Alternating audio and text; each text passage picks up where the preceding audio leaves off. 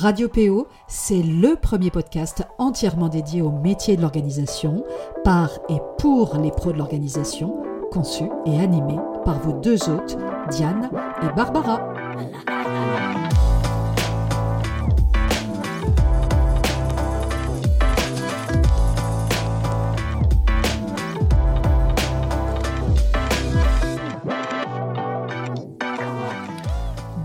Bonjour à toutes et à tous, je suis très heureuse de vous retrouver pour ce tout nouvel épisode du podcast Radio PO, la radio des pros de l'organisation.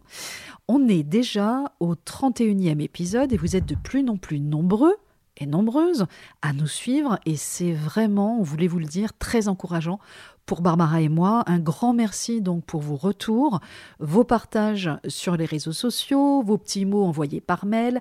Ça nous fait toujours super, super chaud au cœur puisque quand on est, quand on enregistre un épisode, vous le savez, on n'a pas de retour direct. Donc pour nous, toutes ces petites manifestations, ces petits encouragements, ils sont super précieux. Donc on voulait vraiment euh, vous remercier pour ça.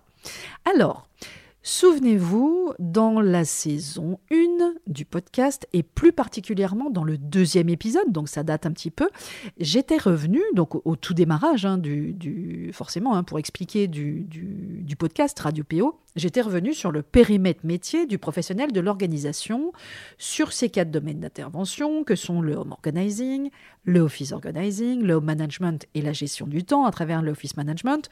Donc maintenant, vous savez hein, de, quoi il s'agit, etc. Et je vous avais dit à la fin de l'épisode que je reviendrai sur le périmètre du métier, mais cette fois sous une approche différente, pour vous expliquer en détail ce qui ne rentre pas dans notre champ de compétences et surtout ce que n'est pas euh, un professionnel de l'organisation, précisément pour que vous puissiez encore mieux appréhender les contours de notre métier. Et c'est important parce que ces limites, bah, elles ont un impact justement sur la posture du PO, du professionnel de l'organisation, quand il accompagne un client.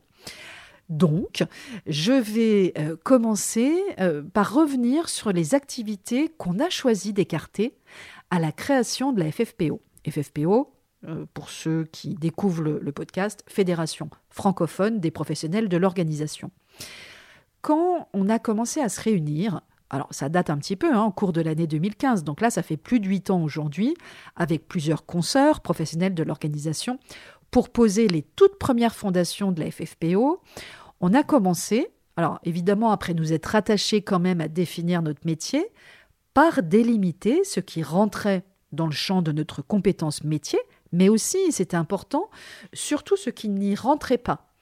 Euh, et j'ai envie de dire que bah, c'est la base, en fait, hein, de ce que constitue, de ce qui constitue une fédération professionnelle. Et il faut se souvenir bah, qu'à l'époque, euh, il n'existait pas grand-chose, il n'y avait aucune fédération en France, ou même dans le périmètre francophone européen, et qu'on partait véritablement d'une page blanche. Et puis nous, notre métier, c'était pas forcément, euh, voilà, on n'avait jamais créé de fédération professionnelle, donc il fallait quand même bien partir de quelque chose. Et comme on est sur de nouvelles compétences et un nouveau métier que tout le monde ne connaît pas encore, il est super important justement de bien comprendre ce qui relève de notre métier et ce qui n'en relève pas à l'époque, après, alors je, vous passe les détails, mais après d'âpres discussions, parce que forcément, hein, comme on partait de zéro, on n'était pas forcément toujours d'accord, on a au final décidé d'exclure du champ de compétences du professionnel de l'organisation les activités professionnelles suivantes. D'abord, alors le ménage et plus largement tout ce qui peut être assimilé à l'entretien de la maison, tout ce qui est aide à domicile, aide aux courses, le coaching parental, euh, le secrétariat administratif ou l'aide à la gestion administrative, le conseil ou le coaching budgétaire, le homestaging, tout ce qui relève de la décoration d'intérieur ou l'architecture intérieure, les services de conciergerie et tout ce qui touche euh, au déménagement, mais côté évidemment manutention. Pourquoi on a fait ça? Parce que le maître mot qui doit nous guider, c'est l'organisation. Quand on parle de, coaching parental, par exemple, on est sur le terrain de l'éducation. Alors, pour ma part, par exemple, j'ai toujours dit à mes clientes que j'ai accompagné en, en home management, et j'en ai accompagné euh, beaucoup, que je n'étais pas justement super nanny et que je n'étais pas là pour intervenir sur l'éducation de leurs enfants, mais euh, surtout ce qui pourrait permettre d'améliorer l'organisation au sein de la famille, y compris avec les enfants. Et cette nuance, elle est quand même de taille, parce que cette nuance, vos clients ne l'auront peut-être pas, et c'est normal que ce soit flou pour eux, puisque le professionnel, c'est vous, mais justement, il faut que ces limites soient parfaitement claires pour vous. Idem pour le ménage. On peut intervenir en home management, par exemple, pour faciliter les routines du ménage. Et on travaillera avec son client, par exemple, pour simplifier, fluidifier, mieux répartir les tâches domestiques. Mais en aucun cas, évidemment, on est là pour faire le ménage y compris aussi si on intervient sur le rangement en home organizing, optimiser l'organisation d'un espace de vie et mettre en place avec son client un rangement optimal, ça n'a rien à voir avec le ménage. Donc, en réalité, chaque fois que vous avez un doute sur le périmètre du métier, demandez-vous si ce que vous faites est en lien avec l'organisation ou non. En quelque part, ça doit être votre repère absolu. Prenons un autre exemple, celui du coaching budgétaire, qui est exclu lui aussi du, champ de compétences du PO, dans le cadre de la FFPO. Un PO n'interviendra pas, par exemple, pour accompagner ou former un particulier en gestion budgétaire parce que ce n'est pas son domaine de compétence ou d'expertise, sauf s'il est formé ou s'il bénéficie d'une expérience significative en la matière. En revanche, il pourra intervenir dans la mise en place d'une organisation qui permettra et facilitera une meilleure gestion budgétaire, la mise en place par exemple d'un système de classement, des créneaux dédiés dans l'agenda, définition de routine, etc. De la même manière, donc, un professionnel de l'organisation peut aider aussi un particulier ou une entreprise à préparer et organiser le déménagement d'un lieu de vie ou de bureaux locaux professionnels, sans toutefois évidemment se définir ou se prendre pour un euh, déménageur. Attention, euh, bien sûr, on peut avoir des activités exclues du champ du PO, mais qui sont complémentaires de nos activités. À titre d'exemple, bah, le, le homestaging, le feng shui, la décoration d'intérieur sont des activités proches de notre compétence en home organizing, mais qui sont néanmoins différentes. Il s'agit bien d'expertises différentes des nôtres, avec un référentiel et des formations différentes, même si la complémentarité avec notre périmètre métier est évident. Ainsi, donc, il est tout à fait possible de proposer des prestations en home organizing et des prestations en feng shui ou décoration d'intérieur, à condition de bien faire la différence entre les deux prestations et surtout, et c'est ça qui est important aussi, de savoir l'expliquer à ses clients qui peuvent, eux, et là encore c'est normal, facilement confondre home organizing et home staging par exemple. Alors juste pour clore cet épisode, je voulais euh, revenir aussi sur ce que le PO, le professionnel de l'organisation, n'est pas, parce que là encore c'est important, je vous le disais plus haut, notamment pour la posture, la posture du PO. Alors d'abord ce qu'il est, bah, vous le savez, hein, le PO c'est avant tout, s'il était nécessaire de le rappeler, un professionnel de l'organisation. C'est avant tout un facilitateur qui va intervenir exclusivement sur le champ de l'organisation de la personne d'une famille ou de l'entreprise qui l'accompagne. Son expertise à lui, ce sont les stratégies, les méthodes et les outils d'organisation qui, se qui se traduisent évidemment en accompagnement. Mais c'est intéressant de se pencher aussi sur ce qu'il n'est pas. Premièrement, attention, vraiment, c'est vraiment le gros warning, il n'est pas psychologue peuvent exercer en qualité de psychologue les personnes qui ont suivi, en France en tous les cas, hein, je ne sais pas pour les autres pays, cinq années d'études en psychologie, euh, Master 1 et Master 2, après une licence évidemment, et dont le parcours a été sanctionné par un diplôme d'État de psychologue, donc un titre professionnel qui, même si vous avez réussi euh, votre Master 2, euh, donc à la fin des cinq ans, n'est pas systématiquement en plus donné. Euh, le candidat au titre professionnel est évalué aussi sur, par exemple, sa compréhension de l'éthique, sa compréhension de la posture du psychologue, etc. etc. Et je, connais bien parce que ma fille là, elle est passée par là, elle a obtenu le, titre de psychologue du travail il y, a, il y, a, quelques années, après cinq longues années d'études, et je peux vous dire que c'était pas gagné et que c'était vraiment costaud. Même euh, si l'exercice de notre métier, alors on le sait, hein, qui est tissé avant tout de relations humaines, euh, nécessite de déployer des, j'ai envie de dire des qualités, mais des trésors, souvent même de diplomatie, d'écoute, de bienveillance. Attention quand même à ne pas nous improviser parce que parfois la tentation pourrait être grande. Euh, psychologue pour autant, hein, la dérive, euh, qui est plutôt classique, hein, elle est dangereuse pour soi comme pour son client. Je vous donne un exemple concret. Dans notre parcours de, formation de, trois mois, en devenir home organizer, on fait intervenir en live pendant plus de deux heures euh, Anne van den Hotte, qui est fondatrice de la psychologie. Elle est en Belgique euh, et qui est à la fois PO et psychologue. Et, d'ailleurs, Anne était euh, l'une des fondatrices, cofondatrices de la FFPO, et elle était à l'époque ma, vice-présidente pour la Belgique.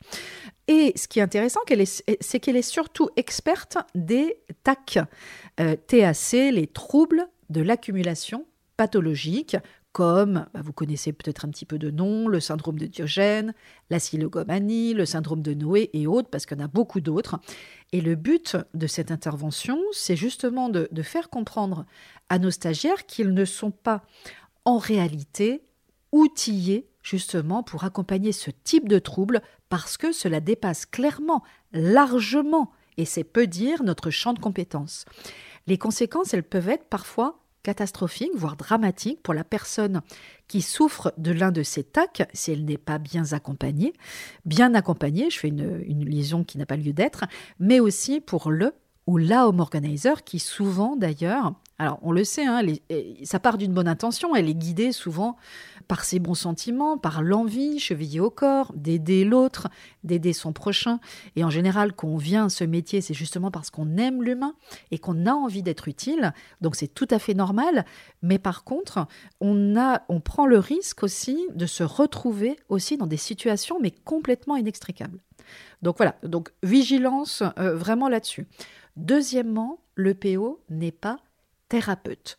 Bah, c'est un petit peu de la même manière. Il n'est pas thérapeute, sauf s'il est formé, et si possible solidement, à la pratique d'une thérapie ou d'une psychothérapie en particulier. On ne s'improvise pas donc non plus thérapeute. Ce serait là encore dangereux pour vos clients de laisser croire que vous l'êtes si tout simplement vous ne l'êtes pas. Troisième point, euh, et ce sera le dernier d'ailleurs, hein, on, on terminera là-dessus, il n'est pas coach professionnel non plus. Le coaching professionnel, c'est un métier à part entière qui est inscrit au RNCP, en France, hein, euh, répertoire national des compétences professionnelles. Le code, c'est même le code RNCP 28497, mais je crois qu'il y en a d'autres, et qui nécessite une formation spécifique, souvent longue, de plusieurs mois, qui aboutit généralement à une certification et qui exige également d'être formé en continu, mais également, par exemple, d'être supervisé par un autre coach plus expérimenté et habilité à superviser. Le PO euh, est souvent, en réalité, assimilé, souvent par abus de langage et par facilité, parce que bah, c'est plus compréhensible de tous, par le grand public, etc., à un coach en rangement ou un coach en organisation, etc., etc. Alors, effectivement, on peut utiliser ces appellations parce que justement, souvent, c'est plus compréhensible du grand public, mais attention, là encore, à ne pas croire soi ou à laisser croire à ses clients que nous sommes coachs professionnels pour autant. Euh, tout simplement, euh, si vous n'êtes pas spécifiquement formé au coaching professionnel et que vous n'êtes pas coach certifié, vous n'êtes tout simplement pas coach professionnel. C'est aussi simple que ça. Je peux vous en parler euh, vraiment en connaissance de cause parce que je suis les deux comme, comme d'autres. Hein. Je ne suis pas la seule. Je suis à la fois PO depuis plus de 12 ans. Et puis, euh, il y a plusieurs années déjà, j'ai ressenti le besoin de me former justement au coaching professionnel. Donc, j'ai suivi une formation de, plus de 8 mois. Euh, et justement, ce qui... Je vous parlais de la posture tout à l'heure. En réalité, la posture du PO, c'est pas la même que la posture du coach. Le coach, et ça, c'est un principe de base du coaching, c'est qu'il est, il n'est jamais dans le conseil. Euh, il n'est pas dans l'expertise. Parce que en coaching professionnel, on part du principe que ce sont nos coachés qui détiennent déjà en eux toutes les réponses finalement à leurs problématiques. Les problématiques qu'on est censé accompagner donc en tant que coach. Donc lui la, posture du coach, ça va être de rester notamment, entre autres, hein, parce qu'il y a beaucoup de, spécificités, dans le questionnement. Le coaching, c'est l'art du questionnement. C'est la maïeutique de Socrate. Euh, Socrate, euh, et dont la maman était sage-femme, euh, pour la petite histoire, et donc justement, il s'est inspiré justement du métier de sa maman pour créer la maïeutique, qui est l'art du questionnement, c'est-à-dire l'art finalement d'accoucher les gens. Euh, et donc le coach, il va tout le temps rester dans cette posture de distance et de euh, questionnement. Et c'est pas évident d'ailleurs, hein, parce qu'il s'agit aussi de poser les bonnes questions au bon moment pour aller faire émerger justement les solutions chez son coaché. Le PO, c'est une posture complètement différente puisqu'il a une expertise, en organisation, qui d'ailleurs peut être spécialisée en home organizing ou en home management ou en gestion du temps ou pas d'ailleurs, euh, et qui et dont on attend, on attend de lui en réalité qu'il vienne donner des conseils, qu'il vienne préconiser un certain nombre de choses, les mettre en œuvre, etc. Donc on est sur des euh, postures qui sont complètement différentes et d'ailleurs c'est difficile justement qu'on ait les deux je sais, puisque moi, je l'ai vécu quand j'étais en, pleine formation au coaching professionnel. C'était, J'avais l'habitude dans une posture de PO depuis des années. Et c'était très difficile pour moi de rester dans une posture de coach et dans une posture de questionnement, là où j'avais envie de donner des conseils, etc. etc. Donc c'était très difficile. Alors on y arrive avec un peu de pratique, c'est possible, mais c'est important d'avoir cette conscience qu'on a envie quand on est PO, par exemple, et qu'on a envie, on pose souvent la question de se former au coaching, justement, pour élargir un petit peu son champ d'intervention et puis ses ressources, ses outils, etc. Euh, on, peut, on être les deux. Mais dans ces cas-là, il faut toujours mettre de la conscience sur quand on a notre euh, casquette de coach et donc où on adopte la posture du coach et donc qui nous oblige aussi de rester dans le questionnement et qu'on remet ou quand on met sa casquette de PO, où là on peut aller effectivement sur du conseil, de la consultation. Euh, le PO, c'est un consultant avant tout, en réalité. Euh, et puis, il y a aussi toute cette partie opérationnelle, évidemment, quand on accompagne nos clients sur le terrain. Voilà. Donc, juste pour euh, vous transmettre ce, que, ce qui avait été défini, en fait, hein, au tout départ de la création de la FFPO, et ce que nous, on transmet aussi aux professionnels que l'on forme, pour résumer, euh, tout ça pour vous dire qu'il vous appartient effectivement de bien connaître les contours et les limites de notre champ de compétences, justement pour ne pas aller sur des terrains que nous ne maîtrisons pas. Et, et si je devais conclure là-dessus, pour nous, en tous les cas, c'est avant tout effectivement une question d'éthique professionnel. Euh, voilà, donc je, vais, je, vais, terminer là-dessus tout simplement. Hein. Je vous souhaite évidemment un bon vendredi, un doux et reposant week-end, bien au chaud si possible, et je vous retrouve, vous le savez, dans 15 jours pour un tout nouvel épisode. La semaine prochaine, bah, c'est Barbara, hein, tout simplement, qui prend le relais. Je vous dis à très bientôt.